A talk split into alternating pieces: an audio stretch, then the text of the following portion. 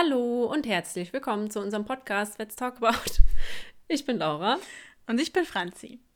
Wir studieren beide Tiermedizin und möchten euch hier verschiedene Fakten, Krankheitsbilder, Studien und allgemeine Themen aus der Veterinärmedizin näher bringen. Der Podcast erhebt keinen Anspruch auf Vollständigkeit und ersetzt in keinem Fall den Gang zum Tierarzt oder zur Tierärztin. Es tut mir sehr leid. Wir haben diesen Start gerade ungefähr, wie oft, 10, 20 Mal versucht aufzunehmen und nee, wir hatten. War eher so sieben Mal, glaube ich. Aber es war ein jedes Lacher. Mal sehr lustig. Ja. Genauso wie diese Folge, die wir jetzt zum wiederholten Mal aufnehmen.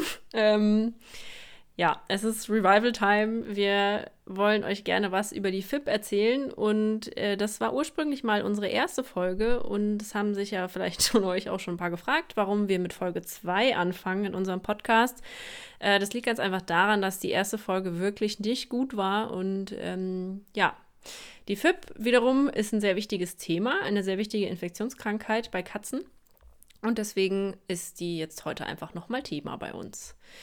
Die FIP, die feline infektiöse Peritonitis, ist die häufigste infektionsbedingte Todesursache bei Katzen und wird ausgelöst durch Coronaviren, die es schon wesentlich länger gibt, beziehungsweise sind schon wesentlich länger bekannt als das Virus, das uns im Moment äh, auf die Nerven geht, schon seit ungefähr anderthalb Jahren.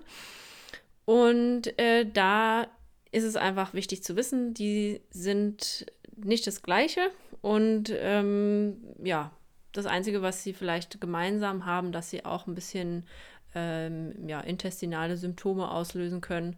Aber ansonsten haben die nicht so besonders viel miteinander zu tun. Historisch wurden damals zwei Coronaviren unterschieden. Einmal das feline enterale Coronavirus und das FIP-Virus. Das findet man auch in der Literatur heute schon auch noch so als Bezeichnung. Allerdings sind das keine zwei unterschiedlichen Coronaviren. Es sind einfach nur Virusvarianten. Es sind sozusagen die Patho- bzw. Biotypen. Und ähm, die entstehen durch Mutation. Also dass wir haben eine schwache virulente Form und wir haben eine virulente Form. Die unterscheiden sich im S-Protein und den akzessorischen Proteinen 3c und 3b. Und die meisten Katzen haben eine Mutation im 3c-Gen von dem felinen Coronavirus. Das ist aber nicht bei allen Katzen so und deswegen ist es dann mit Sicherheit auch nicht die einzige Ursache für die Entstehung von der FIP. Allerdings ist es wirklich so, man muss sich merken, es gibt ein Virus, das feline Coronavirus, das die schwach virulente Form hat und wenn es dann zu einer FIP kommt, ist diese schwach virulente Form mutiert zu einer virulenten Form. Und dann entsteht eben die FIP. Wie infizieren sich die Tiere? Also, das feline Coronavirus ist weltweit verbreitet. Man sagt, dass so 80 bis 90 Prozent aller Zuchtkatzen das Virus in sich tragen und 10 bis 50 Prozent der freilaufenden Katzen haben Antikörper gegen das feline Coronavirus. Die Tiere infizieren sich meistens im Alter von wenigen Wochen über die Mutter, wenn sie die maternale Immunität verlieren, also wenn die Antikörperkonzentration im Katzenwelpen sinkt. Das ist so ungefähr die fünfte bis achte Lebenswoche und das Ganze passiert dann über eine oronasale Infektion. Neben der oronasalen Infektionsmöglichkeit gibt es auch noch die fäkoorale Infektion. Und das ist dann meistens über Katzentoiletten und das passiert meistens in den Mehrkatzenhaushalten. Speichel und Urin sind möglich, spielen aber eine sehr, sehr untergeordnete Rolle im Infektionsweg. Und transplazentar, also dass das über die, Trans über die Plazenta, wollte ich sagen, möglich ist, ähm, ist unter natürlichen Umständen sehr, sehr selten.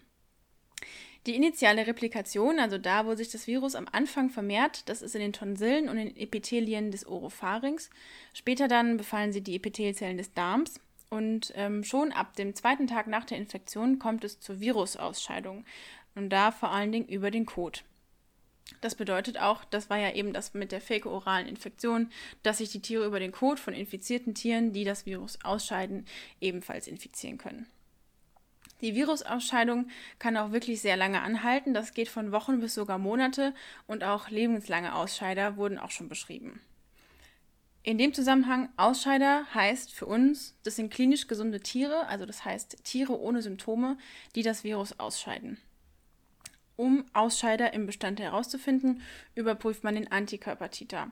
Denn da ist es so, dass Katzen ohne Antikörper auch meistens in der Regel kein Virus ausscheiden denn die mutierte Form wird nicht über den Kot ausgeschieden, ist also auch nicht ansteckend. Ähm, in Mehrkatzenhaushalten, wenn es halt eine Katze hat und die anderen Tiere sich infizieren, dann ist das da auch meistens endemisch und es kann immer wieder zu einer Reinfektion kommen. Also die Tiere können sich immer wieder neu infizieren mit dem felinen Coronavirus. Dass es dann zu einer Mutation kommt, das hat mehrere Möglichkeiten und da spielt Stress eine ganz große Rolle und auch die Schwächung des Immunsystems weil dann bei Stress und einer Schwächung des Immunsystems haben wir eine verstärkte Virusreplikation und somit auch eine verstärke, verstärkte Virusausscheidung. Und es liegt ja eigentlich nahe, wenn die Virusreplikation ansteigt, dass es dann prozentual auch häufiger zu Mutationen kommen kann. Dann muss man noch dazu sagen, dass jede Infektion mit dem felinen Coronavirus theoretisch zu einem Ausbruch der felin-infektiösen Peritonitis führen kann. Also, dass bei jeder felinen Coronavirus-Infektion eine Mutation entstehen kann. Und das ist dann zum jetzigen Zeitpunkt der Forschung in Deutschland auch tödlich für die Katze. Das passiert bei 5 bis 10 Prozent der infizierten Katzen. Die Vermutung, warum das passiert, ist nicht, dass sich das Tier mit, dem, mit der Mutation ansteckt, sondern eben, dass die Mutation de novo im Tier entsteht. De novo bedeutet also neu. Also, dass wirklich die Mutation durch das feline Coronavirus von der schwach virulenten Form mutiert in die virulente Form und dass dann eben da gar keine Aus- oder nur ganz geringe Ausscheidung über, über den Code, wie eben schon gesagt, stattfindet von der Mutation. Es kann theoretisch alle Altersstufen betreffen, aber allermeistens sind Kätzchen unter zwölf Monaten betroffen, weil in diesen zwölf Monaten der ersten, also des ersten Lebensjahres quasi, viel Stresssituationen zusammenkommen, also zum Beispiel Tier, also Umsiedlung in Tierheime oder Besitzerwechsel, ähm, Absetzen von der Mutter etc. pp. Das sind alles Stressfaktoren, die das Ganze auch begünstigen können. Es gibt mindestens drei Faktoren, die eine Wahrscheinlichkeit für eine Mutation erhöhen oder das möglich machen. Und das ist einmal die Replikationsrate der Zellen, haben wir eben auch schon kurz angesprochen. Wenn die höher ist, steigt natürlich auch die Wahrscheinlichkeit, dass eine Mutation überhaupt entsteht. Dann noch die Virusmenge, die Begleiterkrankungen, Stress und individueller Immunstatus, die eine Mutation wahrscheinlicher machen können. Und auch der feline Coronavirus-Stamm an sich. Ganz abschließend ist noch zu sagen dazu, dass die Pathogenese nicht schlussendlich geklärt ist. Also wie alles ganz genau funktioniert, das ist auch noch Bestandteil von Forschungen und Studien. Man ist aber eigentlich sich relativ, relativ sicher, dass die Mutation sich vor allen Dingen in Monozyten und Makrophagen replizieren können und so eine zellassoziierte Viremie möglich ist und dann kommt es eben zu der FIP. Kommen wir zur Klinik bzw. zu den Symptomen. Ähm, wenn die Tiere sich erst infizieren, dann haben, ist es meistens subklinisch, also mit dem felinen Coronavirus. Äh, die haben geringgradige Enterale oder auch teilweise respiratorische Symptome und es gibt natürlich dann aber trotzdem auch schwerere Verläufe mit richtiger Diarrhoe und einem Vomitus. Und da ist natürlich jetzt erstmal ganz wichtig zu sagen, die erste Infektion, völlig egal in welchem Alter, ist erstmal die Voraussetzung, dass sich eine FIP entwickelt. Also die werden nicht an FIP erkranken, wenn die nicht vorher mit verliebtem Coronavirus infiziert sind.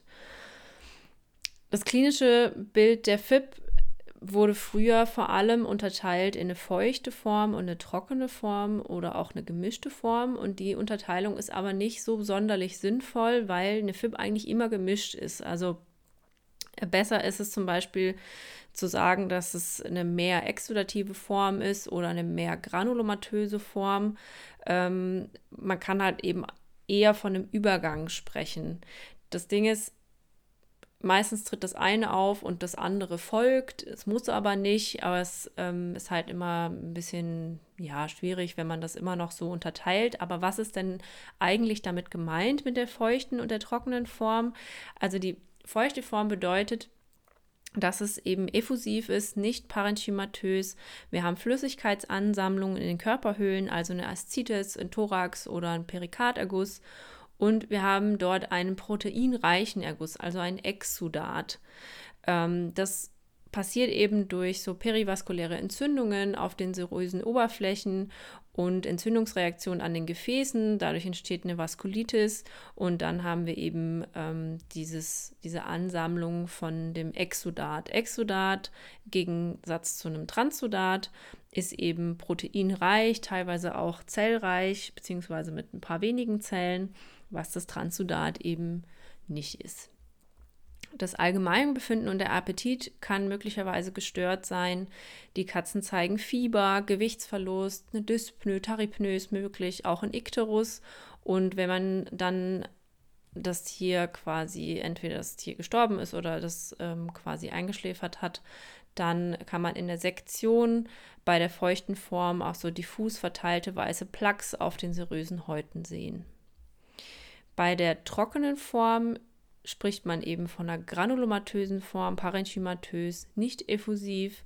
Häufig haben wir da eine Vergrößerung von den mesenterialen Lymphknoten, je nachdem, welche Organe beteiligt sind. Also Lunge, Niere, haben wir die entsprechenden Symptome. Ähm, eine Ataxie, Nystagmus und Krämpfe können auftreten, wenn das ZNS betroffen ist. Das ist bei einem Drittel der Fälle so. Oft haben wir auch Augenveränderungen, eine Iritis, eine Trübung der vorderen Augenkammer, Veränderung von den retinalen Gefäße, Gefäßen.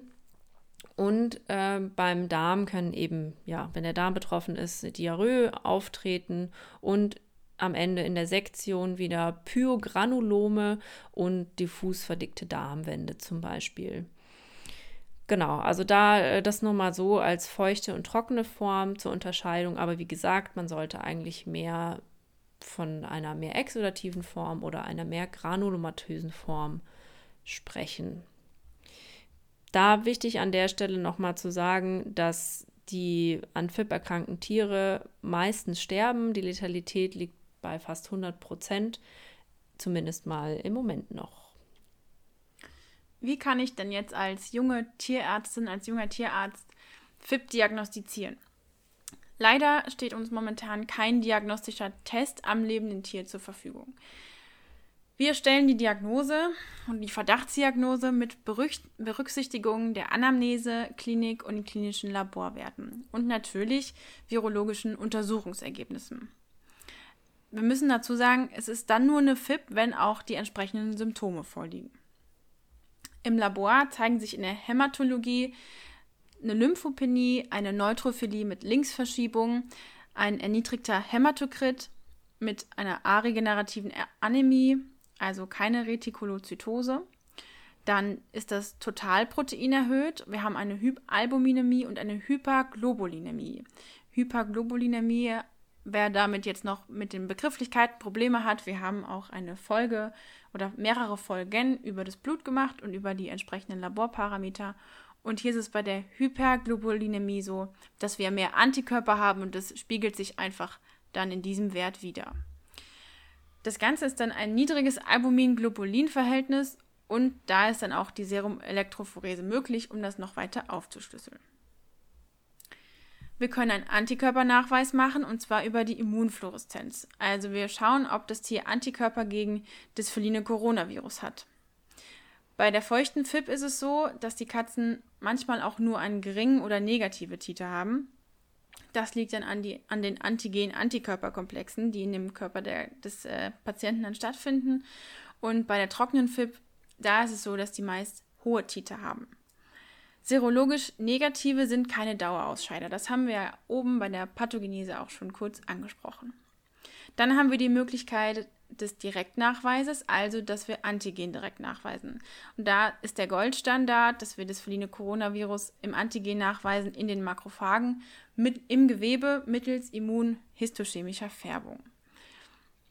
Eine Punktion von Aszites und Thoraxerguss können wir auch noch weiter untersuchen. Und zwar können wir uns erstmal anschauen, wie sieht die überhaupt aus. Klar, bis hell, klar hell bis dunkelgelb, viskös, fadenziehend, ähm, enthalten verhältnismäßig wenige Zellen. Das ist so ein Befund, den wir haben, wenn eine FIP vorliegt. Und ganz klassisch die bernsteinfarbene Farbe. Wow. Farbe, Farbe, Farbe. Bernsteinfarbene Farbe. Genau. Bei Zellzahl und Ergusschemie ist es so, dass wir ein modifiziertes Transsudat haben oder ein Exudat. Und ganz typisch ist es, dass wir ein hohes Gesamteiweiß und eine niedrige Zellzahl haben. Heißt aber im Umkehrschluss nicht, wenn wir das haben, dass das pathognomonisch ist. Also nur weil wir ein entsprechendes, ein entsprechendes Punktat haben, heißt es nicht, dass es automatisch eine FIP ist. Die Ursache für einen solchen Erguss kann auch ganz anders sein. Dann können wir eine reverse Transkriptase-PCR vom Erguss machen. Der Nachweis gilt als beweisend für FIP. Allerdings ist es auch so, dass eine negative PCR FIP unwahrscheinlich macht. Dann können wir mit dem Punktat auch noch andere Sachen anstellen, nämlich die sogenannte Rivalta-Probe. Da haben wir auf Instagram auch ein Video, euch schon vor längerer Zeit, da müsst ihr in unserem Feed mal ein bisschen runterscrollen. Wir ähm, können es auch einfach nochmal neu Wir können es auch einfach nochmal neu posten. Ähm, haben wir euch da rausgesucht von der Rivalta-Probe. Das ist einfach, schnell und kostengünstig. Wenn es positiv ist, dann ist es ein Hinweis auf FIP. Es ist ein Hinweis nochmal und es ist nicht beweisend, weil, wie gesagt, das hat nichts mit dem Virus selbst zu tun, sondern einfach nur sagt uns, ob das ein ähm, modifiziertes Transsudat oder ein Exudat ist, also wie der Eiweißgehalt in unserem Punktat ist. Wie führt man das Ganze durch? Man nimmt sich ein Reagenzröhrchen, destilliertes Wasser, Eisessig und unser Punktat, also die Probe. Also Körperhohlenögus zum Beispiel in einem EDTA-Röhrchen. Dann füllt man Wasser in das Reagenzröhrchen, circa drei Viertel voll und dann ein Tropfen Eisessig da rein. Und dann tropft man einen Tropfen der Probe auf die Oberfläche und dann guck mal, was damit passiert. Der Test ist negativ, wenn der Tropfen sich auflöst und die Flüssigkeit klar bleibt. Der Test fällt positiv aus, wenn der Tropfen als Tropfen in der Flüssigkeit besteht und auf den Boden absinkt langsam. Und das ist dann ein positiver Rivalta-Test oder eine positive Rivalta-Probe. Das ist so cool. Ich habe das letztens in der Klinik, also eigentlich natürlich ist es nicht cool, aber ähm, habe ich letztens in der Klinik, Klinik einen äh, Test gemacht und äh, ja, ähm, hätte ich mal selber einen aufnehmen können. Ja. ähm, ja, also man sieht es ziemlich deutlich, wenn der positiv ist, normalerweise.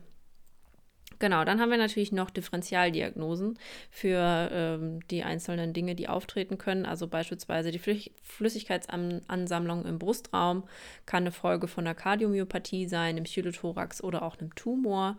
Ähm, zum Beispiel die Thymusform von der Leukose ist, äh, Leukose müssen wir auch mal eine Folge zu machen. Ähm, eine Flüssigkeits äh, die Flüssigkeitsansammlung in der Bauchhöhle kann eben eine, äh, durch eine Hypoproteinämie hervorgerufen werden, eine Lebererkrankung, zum Beispiel eine Cholangiohepatitis, bakteriell bedingte Peritonitiden, das ist ein tolles Wort. Das ist ein richtig tolles Wort. Oder eben auch Tumore. Ich meine, da kann man natürlich schon auch gucken, so eine Hypoproteinämie macht dann eher zum Beispiel ein Transsudat. Da kann man dann zum Beispiel auch mal was unterscheiden. Die trockene Form äh, kann natürlich diverse Tumoren können da ähm, als Differentialdiagnose in Frage kommen. Äh, chronische granulomatöse Erkrankungen, zum Beispiel mit systemischen Mykosen oder Toxoplasmose und die Veränderungen im Blutbild, da können wir die Liste jetzt noch ewig weiter spinnen. Ähm, aber nur das eben mal als Beispiel für die, ja, vor allem auch für die Ergüsse, was man da als Differentialdiagnose nehmen kann. Wie können wir denn jetzt dem Kätzchen helfen, was uns vorgestellt wird? Und wir haben die Verdachtsdiagnose FIP geäußert. Wir können leider nur symptomatisch behandeln und versuchen, ähm, eine Immunsuppression durchzuführen, den Erguss abziehen, dem Tierchen Infusion geben, gegebenenfalls eine Antibiose, damit Sekundärinfektionen verhindert werden oder bekämpft werden, nicht verhindert, bekämpft werden, ähm, weil momentan gibt es in Deutschland kein zugelassenes Medikament. Es laufen aber, und das ähm, macht uns allen doch Hoffnung. Es laufen nämlich diverse Studien zu ganz wirksamen Präparaten. In den USA ist das schon ähm, etwas mehr erforscht worden als in Deutschland. In Deutschland haben wir noch keine Zulassung, deswegen laufen bei uns gerade die Studien und ähm, die haben ganz erstaunliche gute Ergebnisse, zumindest die Ergebnisse, die aus den USA schon publiziert sind. Und ähm, man kann sich die Studien auch durchlesen, das haben wir euch auch verlinkt und es gibt auch eine Facebook-Gruppe für Betroffene, wo sich die entsprechenden Patientenbesitzer austauschen können. Bis jetzt ist es noch so, und das wollen wir auf gar keinen Fall auch verschweigen, dass Tierärzte in Deutschland sich damit mehr oder weniger strafbar machen, wenn sie das entsprechende Medikament am Tier anwenden, weil es eben noch keine Zulassung in Deutschland hat. Also für uns Tierärzte ist es verboten, das momentan anzuwenden. Man riskiert da wirklich seine Approbation. Aber man kann die Tiere, Entschuldigung, man kann die Tiere begleiten. Also man darf es nicht direkt empfehlen, man darf es nicht anwenden, aber man kann die Besitzer in die richtige Richtung deuen, sage ich mal. Und wir können das Tier begleiten. Unter tierärztlicher Aufsicht eben. Und regelmäßig zum Beispiel Laborparameter checken und ähm, das Tier einfach regelmäßig im Auge behalten. Oder aber direkt auf die Studien verweisen, vielleicht sind da ja noch ein, zwei Plätze frei. Genau. Dann abschließend äh, noch die Frage, ob es eine Zoonose ist. Ist es für uns ansteckend? Nein, ist es nicht. Kann man ziemlich leicht beantworten. 20 Minuten, Franzi. Uh, ich glaube, das haben wir sonst noch nie geschafft, ne? Ohne Scheiß. Nee, sehr selten. Ich glaube, bei Xylit, die Folge, da waren es ja. auch nur 20 Minuten, glaube ich. Abgefahren. Genau, gut. Dann äh, reden wir euch auch nicht weiter voll. Ähm, wenn ihr Interesse an den Studien habt, ihr könnt auch gerne mal Google anschmeißen, ausnahmsweise. Ähm, ja, Medikament und FIP googeln, dann äh, findet ihr da ganz tolle Dinge. Wir haben euch aber auch die Sachen verlinkt, wie Franzi schon gesagt hat. Und ansonsten wünschen wir euch eine schöne Woche, Tag. Wochenende, wie auch immer. Tschüss. Ciao, ciao.